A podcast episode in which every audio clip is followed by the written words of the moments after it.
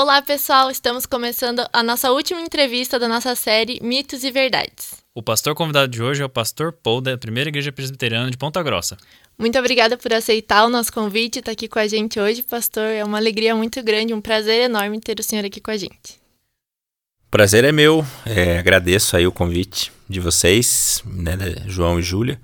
Espero que esse seja um tempo que Deus possa ministrar graça no nosso coração. Amém. Bom, o tema de hoje é: é pecado o cristão ver pornografia? A primeira pergunta ela está relacionada com duas problemáticas: a cultura do prazer que a gente tem hoje na nossa sociedade e a omissão da culpa. Então a primeira pergunta é: é algo que me faz bem? Eu sinto prazer nisso e não tem nada de errado. Não sou eu que estou fazendo. É, na verdade, a gente vive essa cultura, né, da é, faça aquilo que você tem prazer, né? Faça aquilo que você se sente bem fazendo. E se isso não faz mal para ninguém, é, tá tudo bem, né? Mas essa é uma visão enganosa, né, em relação à pornografia, porque ela pode trazer a ideia que de que não, não, não, não, não prejudica ninguém, que não tem nada de errado. Mas na verdade há prejuízos, né? É, a gente tem prejuízos diretos é, e indiretos, né? Diretos no sentido de que a pessoa que consome, né, esse tipo de conteúdo, ela ela pode até não perceber, né, no primeiro momento, mas ela está gerando prejuízos para si, para si mesma, né?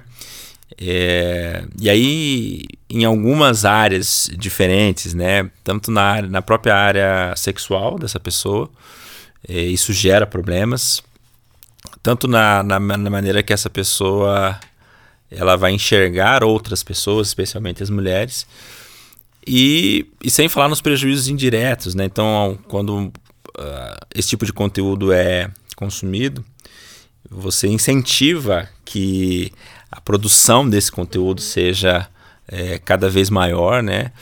E a gente sabe que as pessoas que vivem nesse mundo e, e, e produzem esse tipo de conteúdo têm uma, uma, uma, vida bem difícil, né? Não, não é algo assim é, que nenhum de nós gostaria de viver.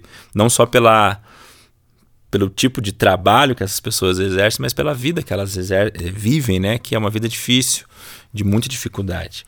Então, é uma grande mentira, né? Achar que não tem nada de errado, né? É, é, né eu me sinto bem, ninguém. tenho prazer. É, essa é uma mentira, né? É uma mentira. E até prejuízos relacionais também, né? Eu não lembro em que pregação que eu estava ouvindo que o pastor tava, começou a falar sobre esse assunto e ele falou no sentido de fantasia, né? Porque aquilo geralmente uhum. que tem nos vídeos pornográficos não é uma realidade, não tem nada a ver com a realidade. E daí você acaba jogando essa expectativa para dentro do seu relacionamento e essa expectativa não vai ser suprida, porque aquilo não é real. É, e, e isso é verdade, né? É, a gente como pastor, assim, a gente atende muitas situações, né? E inclusive situações que envolvem isso. E, e muito recentemente é, eu atendi um casal que infelizmente, né, infelizmente assim, não teve nós lutamos muito, mas o casamento acabou terminando. É, e um dos pilares, né? Teve outros problemas, mas um dos pilares era exatamente isso que você estava falando, né? A pornografia, né? O marido consumia e, enfim, e isso gerou um problema muito grave, assim, irremediável, né? No caso dessa situação. Então, é verdade. Ele faz mal e. E prejudica é só... todo tipo de relacionamento que a pessoa acaba tendo o seu relacionamento com você mesmo, o seu relacionamento com Deus, o seu relacionamento com outras pessoas. Bom, já pegando um gancho nessa questão de relacionamento, a próxima pergunta fala o seguinte: Estou namorando e não consigo me controlar o meu desejo. Mas eu sei que sexo antes do casamento é errado. Então eu mato minha vontade ali sem estar pecando. Uhum. Pois é, né? É... Essa, essa pergunta ela é, ela é parecida com a primeira, né? Tem um, ela tem um aspecto um pouco diferente, mas é, é comum alguns jovens cristãos, né, que querem se preservar, né, para o casamento, não querem é, querem seguir o princípio bíblico, né, tenta encontrar uma forma de escape, né? Uma forma de aliviar né, os seus desejos sexuais. É, mas aqui é outro engano, né? Porque a, a pornografia, o consumo de pornografia, é, é, eu não quero ser indelicado do que eu vou falar aqui, mas é, você não a pessoa que consome pornografia, ela não consome pornografia como alguém que está assistindo um, uma novela, né? Envolve outras coisas, né? A pessoa não vai ficar vendo apenas ali, ela vai é, ter um ato, né? Vai se masturbar e coisas desse tipo. É, então, tanto o consumo, mesmo que a pessoa consumisse aquilo sem ato, só vendo, é, é, esse é um comportamento pecaminoso, né? É, porque aí a gente vai entrar naquilo que Jesus disse, né? Que se você tiver um desejo, né, uma intenção impura por uma outra mulher, né, você já está cometendo o um adultério com ela. Então, é impossível alguém, né, tá ali consumindo pornografia, seja homem ou mulher, vai ter, vai despertar desejos, né? Então, já é um engano por causa disso, que isso é um pecado. Mas é um engano também porque a, a masturbação ela é um tipo de, de, de sexo, né? Então é, é, um tipo de sexo meio solitário, mas é. Então não é o escape, é. E isso também. Não deixa de ser errado. Não deixa de ser errado. E tem também consequências naquilo que, que a gente acabou de conversar aqui, que essa, essa pessoa, né, esse rapaz ou essa moça, pode não. Ah, não quero. É, eu não quero é, fazer sexo com a minha namorada antes do casamento, mas vai gerar nessa pessoa uma expectativa errada e, e, e é, falsa em relação ao sexo. E eu também já, já, já vi, né, já atendi situações em que é, o casal teve uma, uma, uma, um início de vida sexual terrível. Por quê?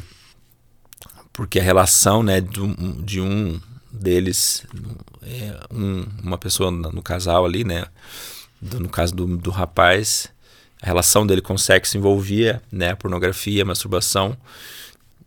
E ele tinha uma expectativa e, um e uma, uma maneira de suprir o seu desejo sexual que era bem diferente da vida sexual em si. E aí, aquilo que era para ser uma benção, né? Que é o casamento, que é o, o início dessa vida sexual, se tornou um problema, né? Então, mais uma vez é um engano, né? Esse pensamento, essa maneira de, de, de encontrar um escape, ela, ela é enganosa e muito perigosa. A próxima pergunta, ela na verdade tem mais ou menos a ver com aquilo que a gente estava falando antes, sobre a gente julgar o tipo de trabalho que a outra pessoa que está lá na, dentro do vídeo, o que ela está fazendo e a gente se omitir dessa culpa. Eu não tenho nada a ver com as pessoas que estão fazendo esse tipo de trabalho. Eu só estou assistindo. Fora que para eles não parece ser um trabalho tão ruim assim.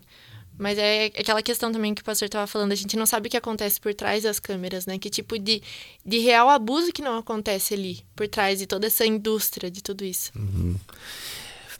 É, a, a gente, claro, é um mundo muito obscuro, né? Então, não é o tipo de coisa que as pessoas saem por aí falando, né? Mas o que nós sabemos, primeiro que é, existe, né, um um, grupo de, de, de, militantes, digamos assim, né, é, que, que são profissionais dessa área.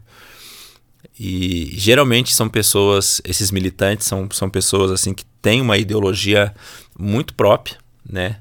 É, tem um pensamento político, tem uma ideologia geralmente é, pregam assim uma, tem umas ideias bem progressistas e, e aquela ideia né, do meu corpo, minhas regras. Então tem um, algumas pessoas que defendem assim a, é, a essa profissão, dizendo que são super felizes fazendo aquilo, que escolheram fazer aquilo e que no final das contas não não tem problema nenhum com isso, tal. Mas o que nós sabemos é que essa não é uma verdade, né? É, a grande maioria das pessoas que estão né, nesse tipo de, de, de, mercado ou de trabalho não estão por opção, né? É, estão por, por necessidades, né? É, e a gente sabe que muitas dessas pessoas é, né, não ganham, ganham muito pouco para fazer isso, é, é, quase que uma exploração sexual mesmo, né? Então, eu acho que o cristão ele deve se afastar, né, da, da, da pornografia por vários motivos. Mas esse também é um motivo, né? Com certeza, né? É, é, é você pensar, puxa, essas pessoas que estão ali, é, elas estão sendo, é, elas estão vivendo uma vida muito miserável, né? E como que eu posso ter prazer nisso, né? Então, é, claro que acima de tudo isso é pecado, né? O consumo disso, mas a gente tem que ter esse, esse entendimento também humano, né? E de amor cristão, pô. Então é errado também, né? É, pode parecer muito bom para que e eles têm que fazer parecer que é bom, né? Mas a gente sabe que é um mundo bem bem obscuro e, e com coisas muito ruins que acontecem aí nesse nesse mundo, né? Nesse submundo aí, né? Principalmente porque muitas vezes nessas questões, quando rola o acesso contra outras coisas, acaba financiando centenas de outras coisas muito piores, como o tráfico de pessoas e de outras coisas, para esse tipo de fim. Por causa que se torna um problema. E é uma verdade, tipo, já foi provado que o tráfico, tanto de mulheres quanto de homens, para consumo disso. Bom, então, já pegando um gancho nisso, da questão desses filmes, vamos para a próxima pergunta. Em todos os filmes e séries que eu assisto, todo mundo fala sobre pornografia e isso já deixou de ser um tabu muito tempo atrás. Na verdade, é mais normal do que parece. É, pro mundo que nós vivemos é, né?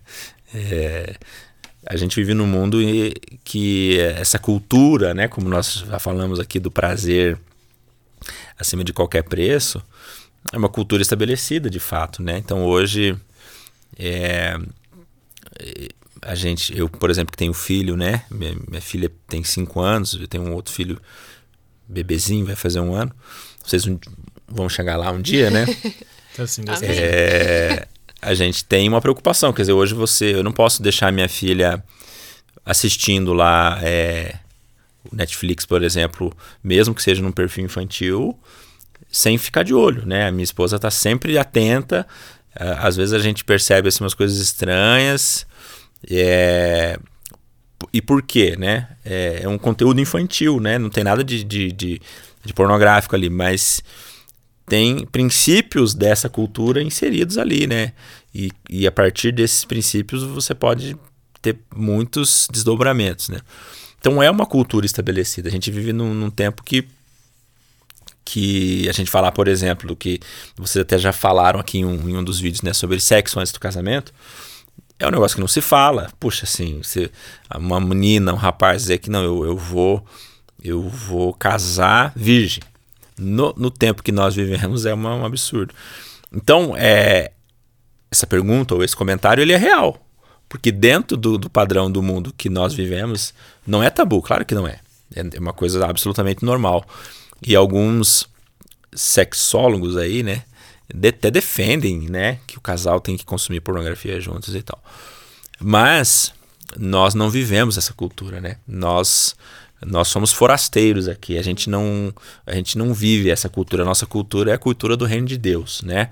E como um grande teólogo, né, John Stott escreveu no seu livro A Conta Cultura Cristã, nós não fomos chamados para para ser parte desta cultura, mas nós somos chamados para ser parte de uma conta-cultura, né? De uma cultura que, que vá contra exatamente todos esses princípios que estão estabelecidos, que não são princípios de Deus e que geram muitos prejuízos. Então, de fato, é normal, mas não para nós. O não. Paulo mesmo fala, né, que a gente não pode se amoldar aos padrões desse mundo, a gente não pode se conformar com isso que está acontecendo, mas se transformar, per permitir com que o Espírito Santo transforme a nossa mente. Exatamente. Então, para nós que somos igreja, né, para nós somos crentes, isso não é normal e não vai ser normal jamais, né? Ontem eu até estava conversando com um amigo meu e ele falou da diferença entre o normal e o comum. Aquilo que é comum não quer dizer que é normal. Só porque todo mundo faz, não quer dizer que é uma norma. Não quer dizer que é o certo. Não é porque pornografia tem sido algo que é consumido comumente por muitas pessoas, isso não se torna normal. Então é uma coisa que a gente tem que prestar muita atenção. Ah, mas todo mundo faz. tá, ok, todo mundo faz, mas é por isso que você vai fazer? É aquele exemplo clássico de mãe. Se alguém se jogar da ponte, você vai se jogar atrás? Só que são coisas que a gente não vê como essa consequência. Ah, mas eu não vou me jogar de uma ponte. Tá, você tá jogando tua alma de uma ponte. Uhum. E é por isso que a gente, como crente, né, a gente. O, o que é o nosso princípio de, de vida, né? Nosso princípio de fé, regra e prática, né? Como diz a nossa é, visão presbiteriana, é a palavra de Deus, né? Porque hoje é exatamente isso, né, Júlia? As pessoas se algo é comum, as pessoas validam aquilo como bom e como normal, como né, é uma norma, né? Mas não é assim, né? A gente sabe, na verdade, que muito daquilo que é comum é, é totalmente nocivo e contrário à palavra de Deus. Bom, vamos para a nossa última pergunta.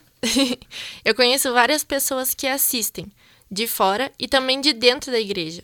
Se essas pessoas podem, qual é o problema?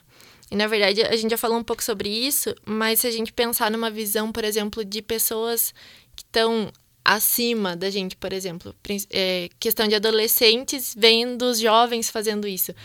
Os jovens são um exemplo para os adolescentes, querendo ou não. Adultos são um exemplo para os jovens dentro da igreja. Então, essa questão de exemplo é muito complicado também. Uhum.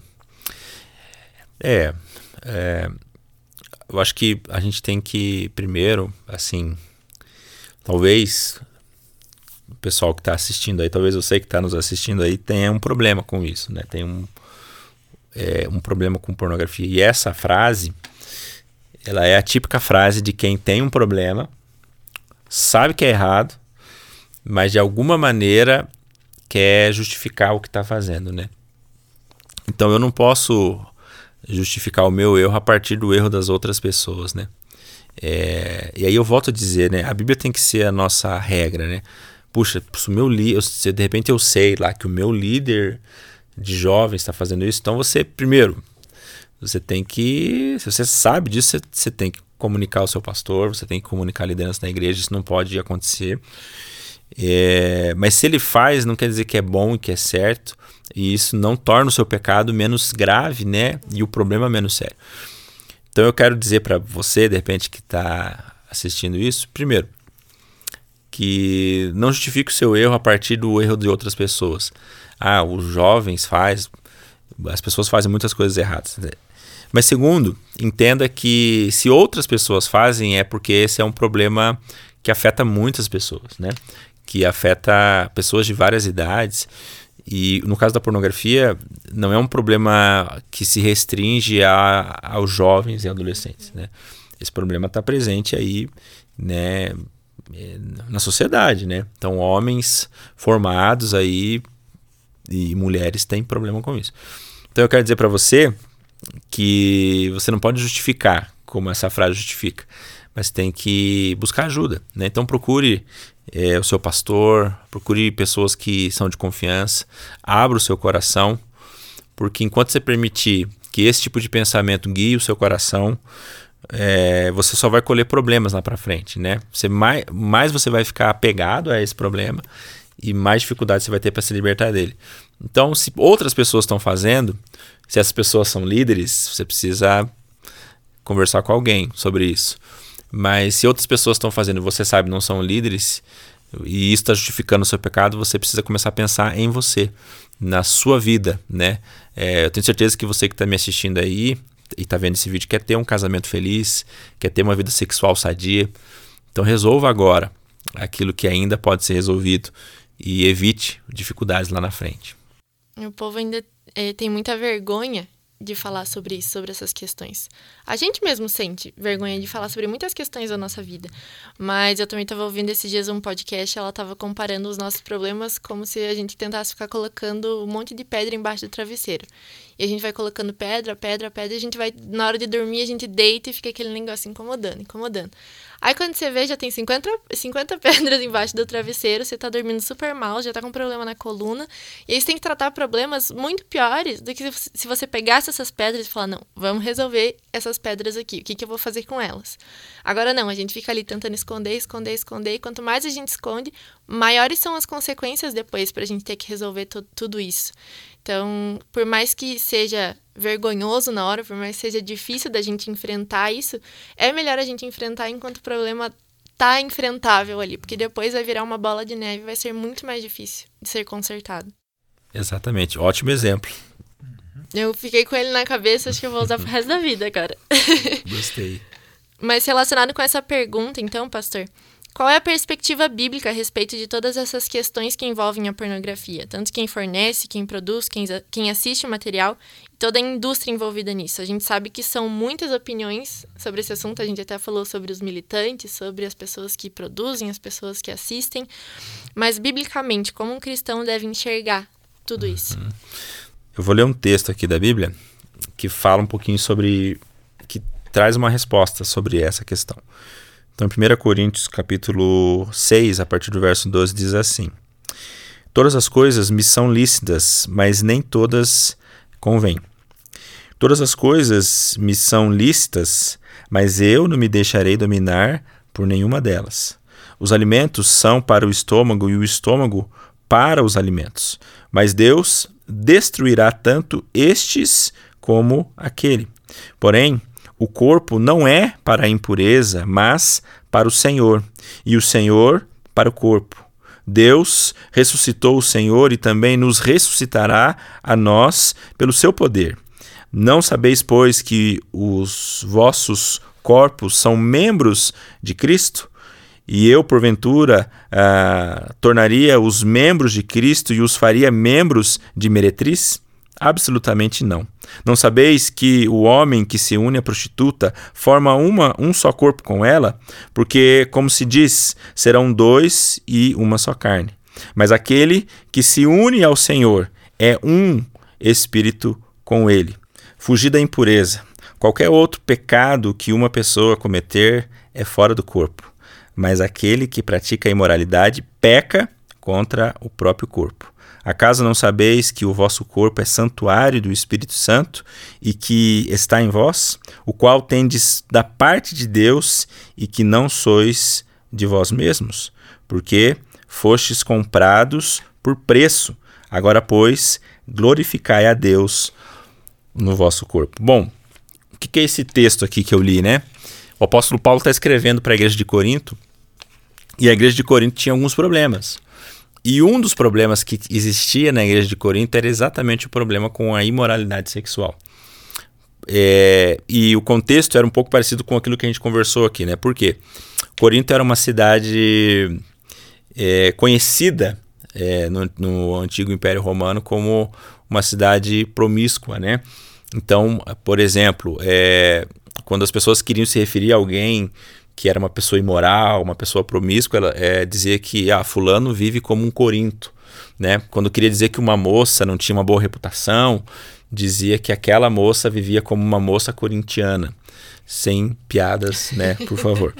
é, então, é, a cidade de Corinto tinha esse, essa fama, né? Por quê? Porque havia uma cultura de moralidade estabelecida na cidade. E a cidade de Corinto tinha, né? É um grande templo, a deusa Diana e é, é onde mil prostitutas estavam ali à disposição para cultos, né, que envolviam orgias sexuais. E essa cultura de moralidade acabava é, influenciando a igreja, né? Então Paulo está escrevendo aqui e ele está dizendo o, ele começa dizendo assim, olha, todas as coisas me são listas, mas nem todas me convêm. Aí, acho que é o primeiro ponto em relação à pornografia. É, quando Paulo diz assim que todas as coisas me são listas, o que ele está dizendo? Ele está dizendo assim que eu tenho a capacidade de fazer qualquer coisa. Eu vou, eu vou melhorar o exemplo. Ele está dizendo assim que eu, que cada um de nós aqui, por exemplo, cada um de nós aqui pode pegar uma arma, um revólver na mão. Nós temos capacidade física para isso e nós podemos botar o dedo no gatilho e atirar. Nós temos a capacidade física para fazer isso. Nós não somos impedidos de fazer isso. Agora a pergunta é: isso é lícito ou não é? Se eu fizer isso e matar uma pessoa.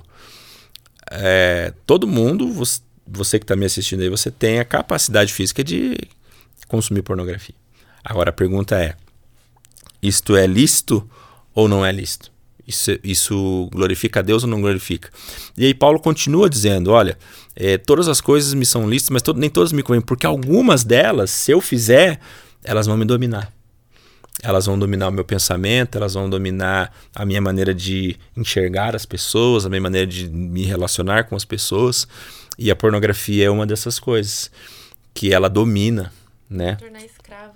Se torna escravo, né? A pessoa é, a visão dela se torna contaminada, os relacionamentos se tornam contaminados, a maneira que ela enxerga o mundo se torna contaminada. Então, a pornografia é uma dessas coisas. Então, não pode ter nada na vida do cristão que nos domine. Né? Quem do, domina sobre nós é Cristo. E é isso que Paulo diz aqui no final. Ele fala assim: olha, vocês são corpo de Cristo. E mais um detalhe que é importante nesse texto, que Paulo diz assim: qualquer outro pecado que não tem a ver com a imoralidade sexual, ele é fora do corpo. Mas qualquer pecado que é de moralidade sexual, ele é contra o corpo, né? Então, seja ele seja o, o, o adultério ou o consumo da pornografia. Então, espiritualmente falando, tem efeitos para o corpo, tem efeitos para a igreja, tem efeitos para o corpo de Cristo. Isso é muito danoso. Né? Mas finalmente Paulo vai dizer assim: olha, vocês não, não, não estão se lembrando que vocês são de Jesus que Cristo morreu por vocês, que em vocês habita o Espírito Santo, vocês são templo do Espírito Santo. Ou seja, acho que a grande questão, Júlia, tentando responder assim sem, se já fui muito complexo, mas tentando ser não tanto, mas a grande questão é quem é o nosso Senhor? A quem nós servimos? Quem domina sobre nós? E quando eu digo que Jesus é o meu Senhor, eu estou dizendo que eu sou escravo dele, nesse sentido mesmo que é que e o escravo não tem não tem direito a nada. O direito do escravo é o direito do seu senhor. Então o meu direito é o direito de Cristo. Então se eu sou de Cristo, eu tenho que viver para Cristo. É claro que talvez você está assistindo aí, você tem uma luta com isso. Você tem uma dificuldade com isso. E eu quero dizer para você que há um caminho. Jesus pode libertar você disso, né? Mas para isso você precisa pedir ajuda. Porque se você tentar vencer esse pecado sozinho, muito provavelmente você não vai conseguir. Você precisa é, abrir o seu coração para alguém que vai te ajudar, né, para o pastor da igreja, para o seu líder. É, e a Bíblia ela é clara em dizer assim que quando a gente confessa os nossos pecados uns para os outros, para pessoas que, claro, né, pessoas que vão ter maturidade cristã para lidar com isso, isso nos liberta. Isso nos ensina. E a Bíblia também diz lá, né? Uh, João diz assim que é, se nós confessarmos os nossos pecados, né, o Senhor é, ele é fiel e justo para nos perdoar os pecados e nos purificar de toda injustiça. Então, resumindo, Júlia e João, a grande questão é quem é o nosso Senhor. É, o senhor já respondeu já a próxima pergunta, que era com relação a gente não ter força para se libertar desse vício, mas ela pode ser revertida. Não é uma situação em que, ai, ah, agora eu entrei, eu não consigo sair, e você vai se conformar com isso.